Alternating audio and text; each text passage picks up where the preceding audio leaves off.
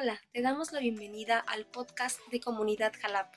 Oramos para que Dios te inspire y te anime a través del mensaje de hoy.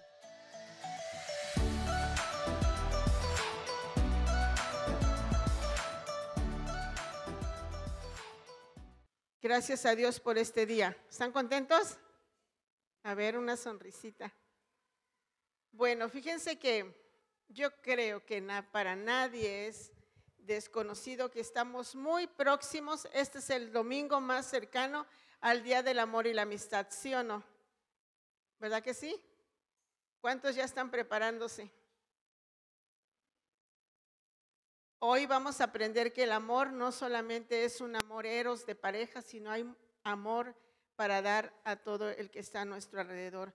Bueno, hoy vamos a hablar del amor, del amor de Dios, pero saben que el amor de Dios de alguna manera es un poco comparativo con el amor en el matrimonio.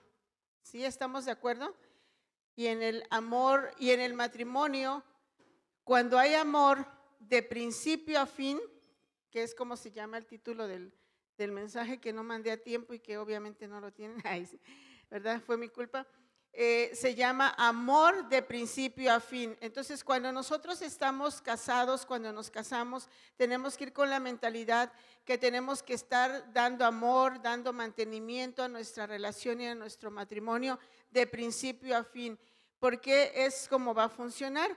¿Y qué creen? Que en la vida cristiana es lo mismo. También nosotros como cristianos tenemos una manera de expresar el amor, tenemos un lenguaje para expresar el amor. Y ese, lenguaje se manifiesta de muchas formas. Puede ser escrito, puede ser oral, puede ser corporal, pero de alguna manera yo tengo que eh, expresar el amor que tengo para con el Padre Celestial. ¿Por qué? Porque es la forma en que yo me voy a comunicar con Él, es la forma en que yo le voy a hacer saber a Él lo importante que es para mí y cuánto lo amo. ¿Verdad? Como, como personas, especialmente las mujeres, ¿verdad? No nos conformamos con que de vez en cuando nos digan te amo, ¿verdad? Creo que es una necesidad que Dios puso en nuestro corazón de constantemente estar escuchando un te amo, ¿sí? Entonces, nosotros como cristianos somos la iglesia de Cristo, ¿verdad? Y nosotros también tenemos que aprender a manifestar el amor que tenemos para con el Padre Celestial. Si ustedes recuerdan allá por el libro de Hechos, cuando se habla de la, iglesia primitiva, dice ahí un, un, pasaje que no lo tengo, pero dice un pasaje que, que la gente a su alrededor admiraban a los cristianos. Y no dice que lo admiraban por los milagros, aunque había muchos milagros.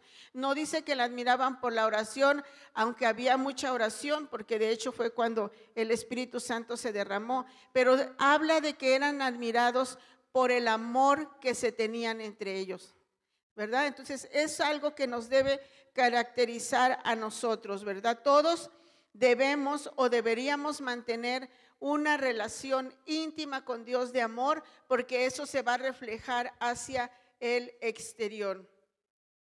Decía que el matrimonio es un buen ejemplo, ¿verdad? Cuando nosotros nos ha tocado eh, dar algún tipo de consejería matrimonial o muchas veces cuando estamos leyendo, informándonos, escuchando prédicas al respecto, escuchamos a gente decir, es que en el matrimonio es 50-50 para que funcione. ¿Cuántos han oído eso? ¿Verdad? 50-50.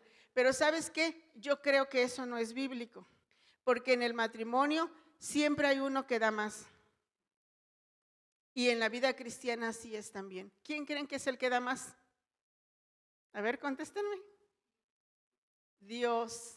Dios nos puso el ejemplo, ¿verdad? Él dio más por nosotros que lo que nosotros en toda nuestra vida podamos dar por Él. Entonces, cuando tú sientas que estás dando más en tu matrimonio y en tu relación, di, me estoy pareciendo más a Jesús. Y no te quejes, porque a veces nosotros queremos igualarnos, ¿verdad? No es que yo doy más y tú también, ¿verdad? Y me incluyo, porque todos somos así, ¿verdad? La humanidad somos así. Entonces, el, el Señor Jesús ha dado mucho más de lo que nosotros, como dije hace un momento, en toda nuestra vida podamos dar para Él. Aún Pablo decía yo, si yo doy, si yo me desgasto, si, si vivo, vivo para el Señor, si muero, muero para el Señor, ¿verdad? Como que no hay manera de pagar o de poderme igualar a lo que ya Él hizo conmigo. Y esto es algo que nosotros tenemos que entender que como iglesia, pero también como individuos, somos llamados a esforzarnos cada día a crecer constantemente en el amor. A ver, di crecer constantemente en el amor. Y fíjense, cuando nosotros escuchamos esto, decimos, qué padre, ¿verdad? Y acepto y quiero crecer constantemente. Pero la verdad es que muchas veces nos desviamos en el camino, nos estancamos. ¿Qué pasa? ¿Cómo es que descuidamos un amor tan importante como el que le tenemos que tener o le debemos de tener a Dios? ¿Cómo es que se nos olvida cómo es que llevamos, llegamos a Dios? Hay excepciones, pero la mayoría de nosotros llegamos a Dios quebrados, en alguna necesidad, alguna enfermedad, alguna tragedia, alguna eh, situación complicada, ¿verdad? Y llegamos y Dios nos levanta, nos restaura y empezamos a darnos cuenta que el amor de Dios nos abraza, que el amor de Dios nos levanta, que nos fortalece, que nos sana, que nos restaura y nos enamoramos de Dios, ¿verdad? Y empezamos una vida cristiana llena del amor de Dios, pero luego en el camino se nos va olvidando, nos vamos acostumbrando a la forma en que Dios nos bendice, vamos perdiendo la capacidad de asombro de lo que Él hace día a día para con nosotros, ¿verdad? Y de repente nos damos cuenta que estamos un poco ya olvidando eso. Entonces, yo quiero animarte en esta mañana que no se te olvide cómo es que Dios te ha amado desde el principio. Él no, a Él no le importó la circunstancia en que llegamos, ¿verdad? Para muchos, eh, el, el, que Jesús les haya rescatado tenía que ver entre la vida y la muerte, porque mucha gente, ¿verdad? A lo mejor aquí no, pero hablando en términos generales, Mucha gente Dios la rescató de verdad de la misma muerte, ¿verdad? Hundida en un vicio, en una enfermedad, en una situación complicada y Dios ha sido bueno, ¿verdad? Entonces, en ese tiempo es un tiempo peligroso, en donde ese amor por Dios va cada vez en decadencia, en donde eh, el sistema nos está jalando, ¿verdad? Y nos está ganando muchas veces si no aprendemos a mantener esa relación íntima con Dios, ¿verdad? Y como dije al principio, esto se puede aplicar en todas las áreas, ¿verdad? Ya sea en el amor hacia Dios, en el amor entre los que estamos casados y tenemos un esposo, una esposa también, la relación los padres con los hijos, los hermanos, ¿verdad? Eh, los principios de Dios son aplicables a todo momento y a todo lugar. Entonces, en ese tiempo, ¿verdad? la las estadísticas son negativas, ¿verdad? Los divorcios vienen hacia abajo, este, la relación de padres a hijos está cada vez peor y muchas cosas tristes. Y nosotros tenemos que cuidar que eh, no seamos parte de esas estadísticas negativas, ¿verdad? Sino todo lo contrario. Mientras más cerca estemos de Dios, nuestra relación con los que viven a nuestro alrededor será cada vez vez mejor. Hoy vamos a, hoy te quiero hablar en primer lugar que tenemos, número uno, que reconocer nuestra situación. Reconoce nuestra, tu situación o reconoce tu condición. Para esto vamos a leer Apocalipsis 2, versículos del 2 al 6.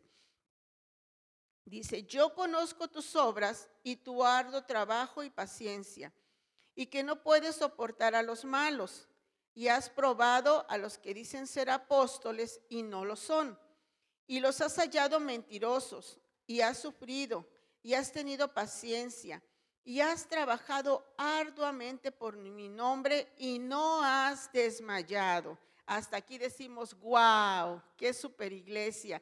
Este es un mensaje a una de las iglesias, la iglesia de Éfeso, que está en el libro de Apocalipsis, ¿verdad? Y cuando nosotros leemos hasta aquí, híjole, puras palomitas y palomitas y palomitas y decimos, wow, queremos ser ese tipo de iglesia. Acuérdate que aunque el mensaje es para una iglesia, pero es para ti también, de manera personal, ¿verdad? Pero, pero hay un pero. Después de eso hay un pero, dice, pero tengo contra ti, que has dejado tu primer amor. Recuerda, por tanto, de dónde has caído y arrepiéntete y haz las primeras obras, pues si no, vendré pronto a ti y quitaré tu candelero de su lugar, y si no te hubieras, arrepentido. Pero tienes esto, que aborreces las obras de los nicolaitas, las cuales yo también aborrezco. Los nicolaitas eran unas personas pervertidas, ¿verdad? Que le daban rienda suelta a la carne, a las pasiones sexuales. Y aquí dice la palabra que eh, también eso les está elogiando, dice que aborrece las obras de los nicolaitas, las cuales yo también aborrezco. Estamos viendo una iglesia, eh, como dije hace un momento, casi, casi perfecta, que trabajaba porque dice que había arduo trabajo, una iglesia paciente, que sabía soportar a los malos, que dice que había probado a los apóstoles, o sea, había fundamentos, sabían distinguir cuando alguien se levantaba como apóstol y en realidad no tenía el respaldo de Dios, ¿verdad? Y, además estaban de alguna manera eh, cuidando la santidad de Dios porque dice que aborrecían a los nicolaitas, a este grupo, ¿verdad? Que estaba eh, metido en perversiones. Entonces, de alguna manera era una iglesia que estaba en un nivel en donde podíamos decir súper bien, ¿verdad? Como que Dios mismo aplaudiendo. Pero como ustedes se dan cuenta, hay un pero, como decía, y ese pero es que dice que has dejado tu primer amor. Les voy a leer ese, parrafito en otras versiones y dice, pero tengo esto en tu contra. Has dejado a un lado el amor que tenías al comienzo. Una más dice, sin embargo hay algo malo en ti. Ya no me amas como al principio. Una última dice, pero tengo una queja en tu contra. No me amas a mí, ni se aman entre ustedes como al principio. Fíjate, esta escritura nos quiere hacer reflexionar cómo estamos y cómo fueron nuestros tiempos de primer amor. Piensa por un momento, ¿cómo fue tu primer amor cuando viniste al Señor? Muchos de ustedes llegaban bien temprano, nos ganaban a veces, ¿verdad? Todavía no empezaba la reunión y ahí estaban ya, ¿verdad? Muchos, a, muchos nos ha tocado ser personas que dimos todo, ¿verdad? Que si hay que ir aquí, voy allá, que si hay que hacer esto, hago esto, ¿verdad? Que si hay que caminar, pues voy a caminar. Que si tengo que dormir menos porque tengo que hacer algo, lo voy a hacer, ¿verdad? Eh, que si todo, ¿verdad? Estábamos disponibles y disponibles gustosamente, porque a veces llegamos en una situación en donde estamos disponibles y no nos, nos, negamos, porque de alguna manera hay una convicción en nuestro corazón de servir a Dios y eso es bueno, como la iglesia que acabamos de leer de Éfeso. El problema es que a veces ya no lo hacemos con gusto, ya es un compromiso ya no puedo fallar, ya que van a decir de mí, además hago falta en la iglesia, si yo no voy, ¿quién lo va a hacer?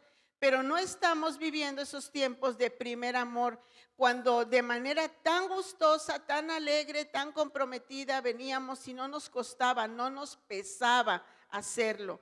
Entonces, hoy, en esta mañana, eh, a través de este pasaje podemos reflexionar. Y dice el versículo... El versículo 5 dice, recuerda por tanto de dónde has caído y arrepiéntete y haz las primeras obras. Lo maravilloso de la palabra de Dios es que no solamente nos señala lo malo y nos condena, ¿verdad? Sino nos da la solución. Amén. Entonces, ese tiempo es para que nosotros reflexionemos, ¿verdad? ¿En dónde hemos caído? ¿Dónde nos hemos perdido? ¿Dónde nos hemos estancado? ¿En qué momento lo que era un privilegio para nosotros venir y servir dentro de su casa se nos convirtió en algo pesado, ¿verdad? En una obligación sin gusto. Porque dice la palabra, arrepiéntete y haz las primeras obras. O sea, vamos a arrepentirnos, pero vamos a regresar al primer amor. Ese es el mensaje de Dios para esta iglesia. En la palabra y que es para nosotros ahora. Vamos a arrepentirnos y vamos a regresar a las obras del primer amor. ¿Estamos de acuerdo? Porque, porque eso es lo que Dios quiere. Y, vuelvo a repetir, ¿verdad? Esto es muy similar al matrimonio, ¿verdad? ¿Alguien recuerda cómo era, eran de recién casados? La luna de miel. ¿Cuántos tuvieron luna de miel? Pues como la palabra lo dice, miel, ¿verdad? Todo bonito, todo bueno. Pero si nosotros no vamos dando mantenimiento, ¿verdad? A veces las cosas se van complicando en el camino y tenemos que hacer un alto y regresar, ¿verdad? Platicar, ubicarnos para volver a levantar la situación adversa, ¿verdad? Y, y, nosotros aquí vemos que eso es lo que Dios quiere para con nosotros, ¿verdad? ¿Por qué? Porque si no, vamos a ir en decadencia, porque si no, el amor nos, se va enfriando, que ese es el, siguiente punto que les quiero hablar. Frío no. A ver, dile al de junto, frío no. Así con firmeza, con firmeza y autoridad, dile, frío no. Tenemos frío, eso sí, pero nosotros no vamos a hacer frío. Mateo 24, 12 dice, y por haber, haberse multiplicado la maldad, el amor de muchos se enfriará. Por eso hoy en esta mañana tenemos que tomar la decisión de que fríos no. Entonces, ahí cuando, cuando nosotros investigamos qué quiere decir enfriará, quiere decir eso justamente, volverse frío, dejar de respirar, agonía. Entonces, cuando nosotros no aprendemos a mantener el primer amor, nos vamos enfriando, vamos dejando de respirar espiritualmente, vamos en una decadencia, en una agonía, eh, como dicen eh, los chavos ahora, ¿verdad? Col, frío, pero no col de, de bonito, de, sino col, con DL, que es morirse, ¿verdad? Es ir en decadencia, es algo enfermizo, ¿verdad? Incluso también la palabra quiere, eh, tiene una aplicación que quiere decir cobardía, ¿verdad? Cuando muchas veces nosotros nos volvemos cobardes dentro de, la, de las cosas de Dios porque sabemos lo que tenemos que hacer, pero no lo queremos hacer, ¿verdad? Entonces nosotros tenemos que aprender a ponernos buzos en este tiempo porque el sistema de este mundo nos va arrastrando. ¿Saben ustedes que todo gira en derredor en el mundo de apartarnos de Dios? La moda, el cine, la música, las caricaturas, todo, todo gira en derredor de distraernos, ¿verdad? Y a veces tú dices, no, pero si la película que está viendo, estoy viendo está bien bonita, hasta me enseña algo. Sí es cierto, pero sabes que cuando todas esas cosas le quitan el primer lugar a Dios y por estar viendo o haciendo esas cosas, nosotros no estamos dando mantenimiento a nuestra relación con Dios, entonces es cuando se convierten en un, em, en un objetivo del sistema de este mundo que es apartarnos de Dios, cuando sutilmente una circunstancia o una situación nos va apartando del fuego. ¿Qué pasa cuando apartamos algo del fuego? ¿Qué pasa cuando estamos sirviendo la sopa, las mujeres que cocinamos, verdad? Y de repente la agarramos y la ponemos a un lado porque necesitamos la parrilla, ¿verdad? Para hacer otra cosa. ¿Qué le pasa a esa sopa? Se va a ir enfriando, ¿verdad? Es exactamente lo que está pasando en la actualidad. Si nosotros nos apartamos del fuego, nos vamos a ir enfriando. Y dice la palabra en Apocalipsis 3:16, pero por cuanto eres tibio y no frío ni caliente, te vomitaré de mi boca. Hay que palabras tan más fuertes, ¿no?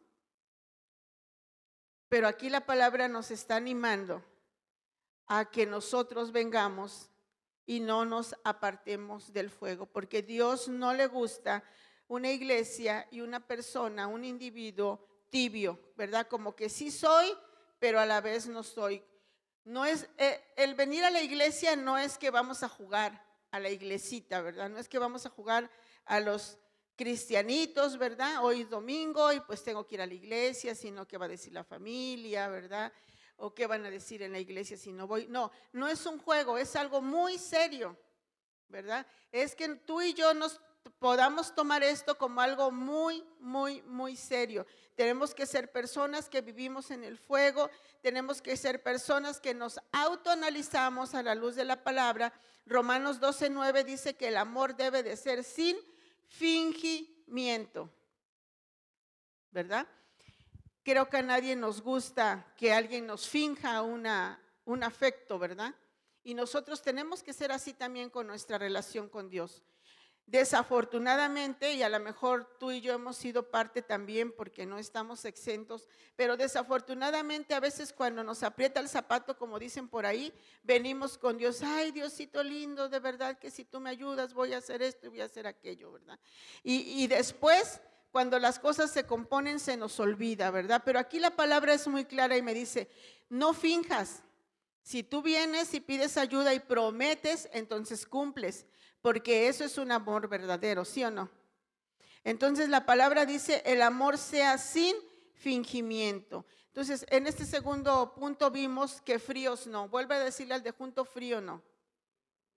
No te alejes del fuego. Es decir, no dejes que el sistema de este mundo te arrastre, ¿verdad? En, en último lugar, vamos a ver que el amor, el amor hacia Dios, que debemos estar eh, dándole ese mantenimiento, esa cercanía, esa relación, también es un amor horizontal, o sea, hacia mi prójimo. Si nosotros tuviéramos aquí, ¿verdad?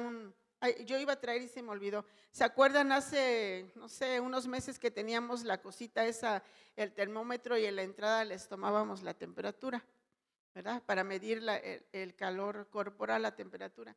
Si nosotros tuviéramos algo así parecido y nos lo pusieran aquí, ¿cómo estás con el prójimo, verdad? ¿Con quién estás enojado? ¿Verdad? E, es algo que nosotros tenemos que estar cuidando, ¿verdad? ¿Cómo estamos al respecto? ¿Qué podemos decir? Porque a veces decimos, no, pues yo amo a Dios, yo estoy bien con Dios, pero no puedo perdonar esto, no puedo pasar esto por alto, ¿verdad? Entonces, nosotros tenemos que ser personas que entendemos que cuando mi relación con Dios, el amor que yo le tengo con Dios está alineado a Él, ¿verdad? Estoy tomando de Él, mi relación está en, ese, en ese continuo mantenimiento con Él, en esa continua cercanía, entonces me va a ser más fácil amar a mi prójimo, porque amar al prójimo es fácil, ¿verdad? Si entendemos que prójimo quiere decir pues el cualquiera que está a mi alrededor, ¿verdad? Pero la palabra va más allá. Dice que también amemos a nuestros enemigos. Ahí es donde ya como que nos cuesta un trabajito más, ¿verdad? Un extra. Entonces tenemos que aprender, ¿verdad? Dice la palabra aquí en Mateo 22, 37 al 39, dice, amarás al Señor tu Dios con todo tu corazón, con toda tu alma, con toda tu mente. Este es el primero y grande mandamiento. Y el segundo es semejante. Amarás a tu prójimo como a ti mismo. Hay otro pasaje donde dice que el mayor, que todo se resume en, en esto, ¿verdad? Pero dice que tan importante es el uno como el otro. Tan importante es amar a Dios con todo nuestro corazón, nuestra mente, nuestras fuerzas, como es importante amar a nuestro prójimo. Entonces, estos dos mandamientos son inseparables. Si nosotros cumplimos el primero en automático, tendremos el poder para poder cumplir el segundo, porque es inevitable tener buenas relaciones con los prójimos si nosotros amamos a Dios con todo nuestro corazón, con toda nuestra alma, con todas nuestras fuerzas. Porque si amamos a Dios, entonces queremos agradarle. Y si Él nos está diciendo, ama a tu prójimo, ama a tu enemigo, entonces no por amor tal vez al prójimo, pero sí tal vez por amor a Dios vamos a tratar de que ese amor fluya, ¿verdad? Romanos 5.8 dice que el amor de Dios ha sido derramado en nuestros corazones. Es decir, si nosotros no tenemos la fuerza,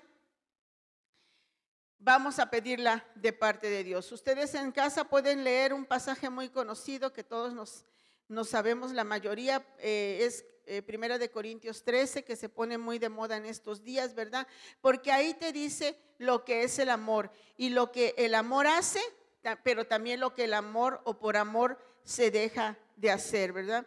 Entonces, el, em, Romanos 13, 8 dice, no debáis nada a nadie.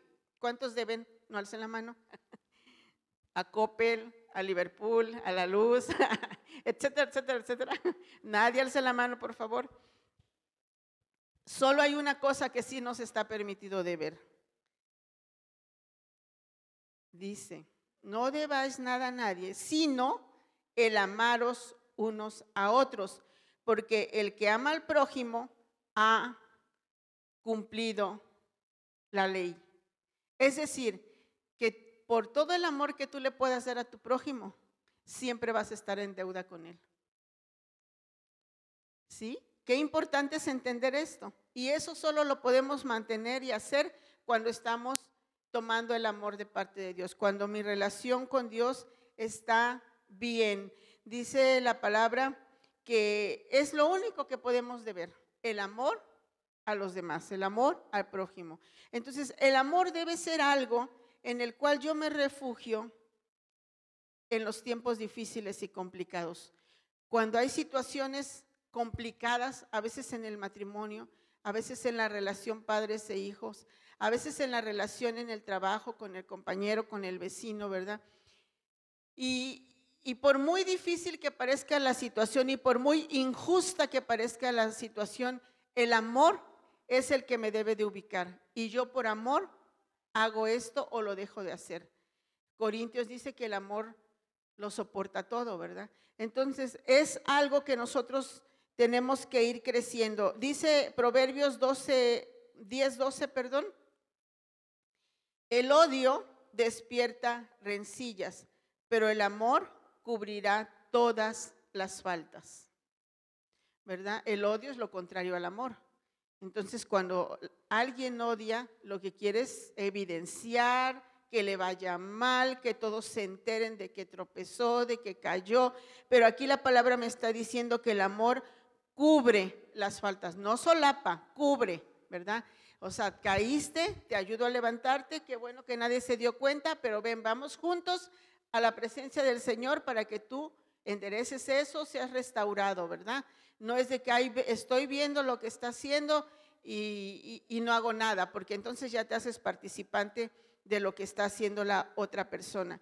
Pero dice aquí la palabra que el amor cubre todas las faltas. Entonces, Recuerda, cuando alguien te ofende, cuando alguien te lastima, trata de cubrir, trata de pasar por alto. Oí esto eh, y dice, el perdón no consiste en llevar las cuentas, sino en olvidarse de las cuentas. Otra vez, el perdón no consiste en llevar las cuentas, o sea, no lleves las cuentas. Jesús, cuando le preguntaron a Jesús cuántas veces debo de perdonar, él dijo 70 veces 7. No hay que llevar las cuentas. A ver, ¿cuántas llevo ya? 70 veces 7 y ya le llevo 300 y cacho, ya casi me faltan poquitas. No, dice, la palabra es reflexiva, ¿verdad? Y, nos está diciendo eh, este pensamiento que escuché en la semana del pastor Josué. Dice, el perdón no consiste en que tú lleves las cuentas, porque entonces ya no es perdón. El perdón consiste en que tú te olvides de las cuentas. ¿Cuántas veces te he perdonado? Pues quién sabe, no lo llevo las cuentas, ¿verdad? ¿A cuánto nos gusta eso? Que no nos lleven las cuentas. Un pasaje más, primera de Tesalonicenses 5, 9 y 10 dice, pero acerca del amor fraternal, no tenéis necesidad de que os escriba porque vosotros mismos habéis aprendido de Dios que os améis unos a otros y también lo hacéis así con todos los hermanos que están por toda Macedonia. Pero os rogamos, hermanos, que abundéis en ellos más y más. A ver, repite, más y más. Qué bonito que la palabra de Dios está diciendo esto eh, estas palabras bonitas a esta iglesia, pero termina diciendo el versículo, abunda en ello, ¿En qué? ¿En ello qué? En amarse, ¿verdad? Dice más y más, más y más. Entonces, el motivo que me mueve siempre debe ser el amor.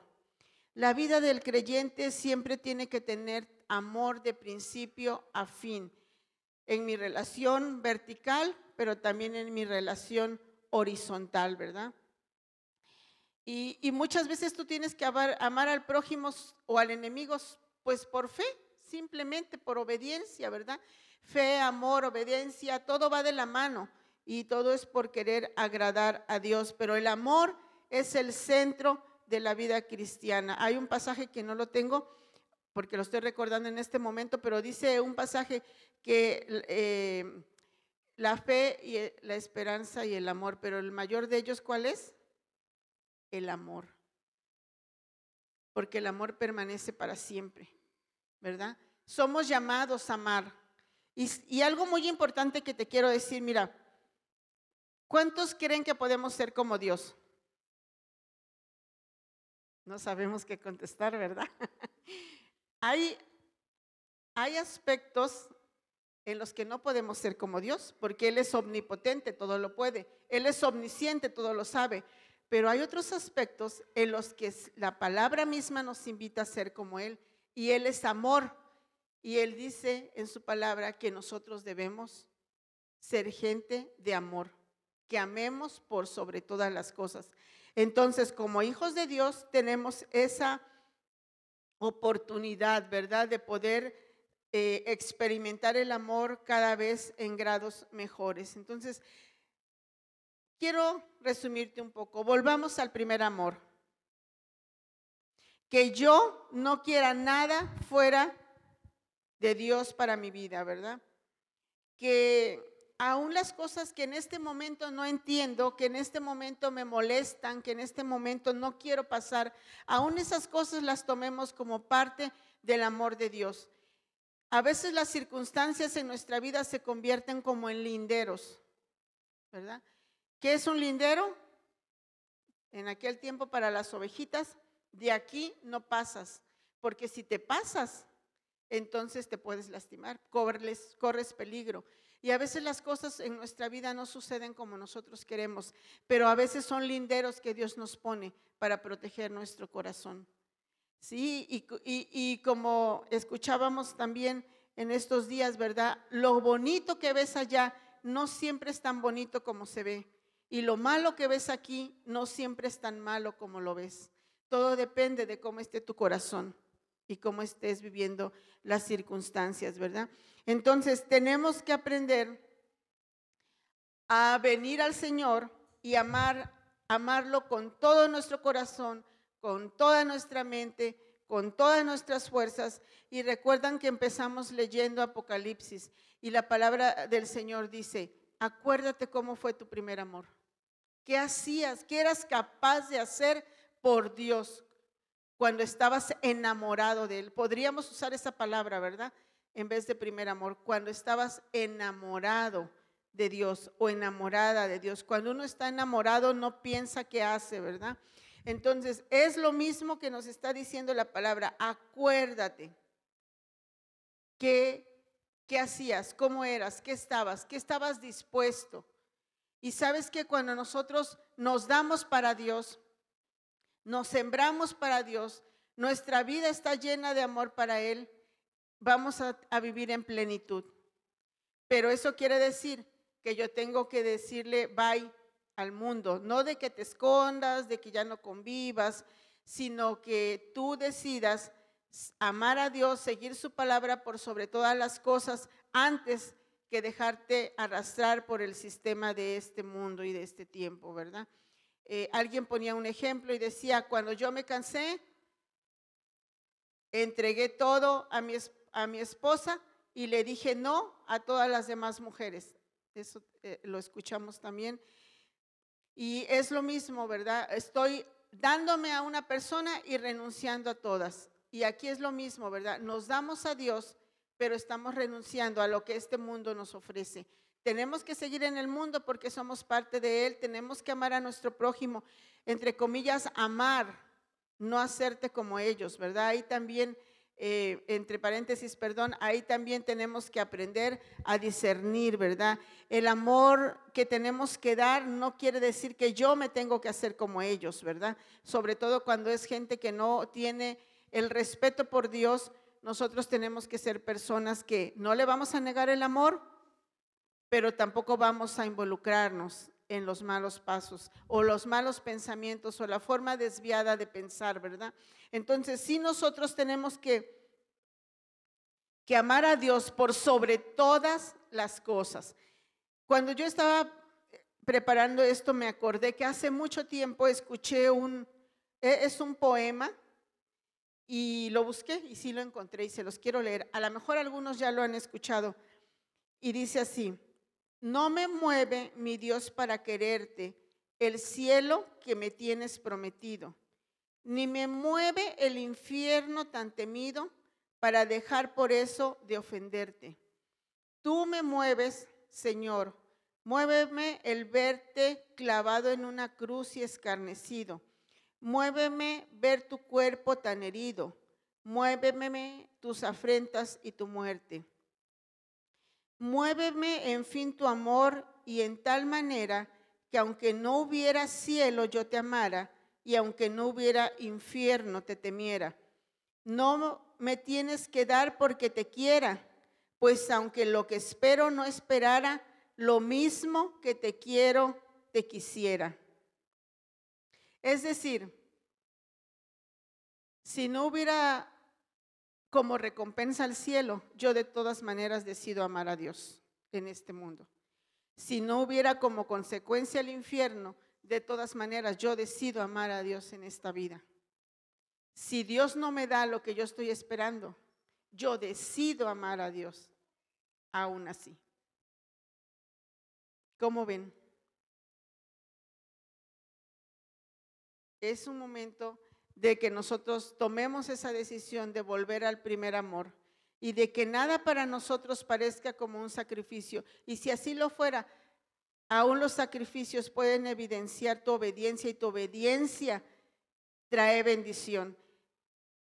Entonces, vamos a tomar unos momentos, puedes ponerte de pie.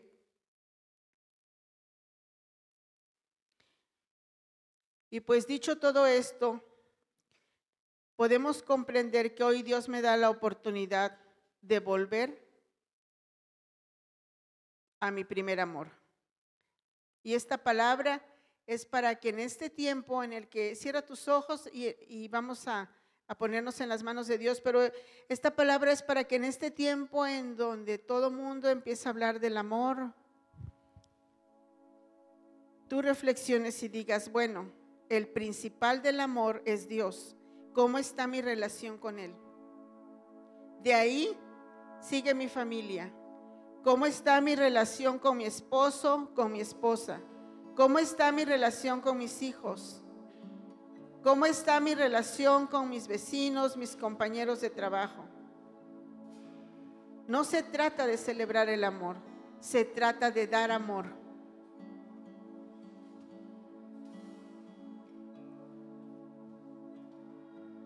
Hoy te invito a que por un momento pienses y si tú consideras que en este momento no estás viviendo tu primer amor, la palabra del Señor es muy clara y dice, arrepiéntete y vuelve a hacer las obras del principio. Hoy, Padre, en el nombre de Jesús, venimos delante de ti reconociendo cuánto te necesitamos. Antes que nada queremos pedirte perdón si en algún momento de nuestra vida nos hemos estancado y sin darnos cuenta y de manera sutil hemos perdido ese primer amor. Hoy queremos pedirte, Señor, que si de alguna manera nos hemos alejado del fuego y nos hemos enfriado, Señor, tú nos permitas que volvamos a entrar en ese fuego y en ese calor de tu presencia, en donde nuestro corazón se avive, en, donde la pasión vuelva por ti. Padre, en el nombre de Jesús hoy yo te pido que tú estés trayendo sobre nuestras vidas nuevos tiempos. Te damos gracias porque tú mismo eres el amor y porque tú siempre nos das la oportunidad de un nuevo comienzo, porque tú, Señor, nos amas por sobre todas las cosas. No importa si hemos perdido el primer amor, no importa si no estamos viviendo nuestros mejores tiempos como hijos tuyos, como servidores tuyos. Tú nos amas, Señor, incondicionalmente, con ese amor que no espera nada a cambio, con ese amor ágape que da todo. Así nos amas, Señor, con nuestros defectos, con nuestras debilidades, con nuestros errores, con nuestros fracasos. Tú nos amas, Señor. Hoy tú quitas culpas de sobre tus hijos, Señor. En el nombre de Jesús, hoy el enemigo no puede señalar más con la culpa, porque la culpa hace que mi fe esté naufragando, que mi fe se vea afectada. Hoy venimos con un corazón sincero y arrepentido por todo lo que no hemos hecho como debíamos haberlo hecho y seguramente para muchos habrá consecuencias. O hay ya o están viviendo consecuencias, pero eso no quiere decir que tú no nos ames. Eso no quiere decir que tú no nos des la oportunidad de un nuevo comienzo. Eso no quiere decir que este sea un tiempo de arrepentirnos y volver a empezar. Padre, hoy se va toda culpa. Hoy el acusador no puede señalar más. Hoy nos estamos sumergiendo en el río de tu presencia, donde el amor tuyo cubre todas nuestras faltas y donde podemos levantarnos con la cabeza en alto y volver a empezar. Padre, gracias por tu amor. Gracias por ese amor que ha sido derramado en nuestros corazones. Hoy nos aferramos a ti, a tu presencia, a tu palabra. Hoy declaramos que el amor triunfa sobre todo, Señor. Que el amor lo cubre todo y por todo, Señor. Gracias por tu amor. Hoy dale gracias a Dios por su amor. Dale gracias a Dios porque te ama y porque Él ya dio todo por ti.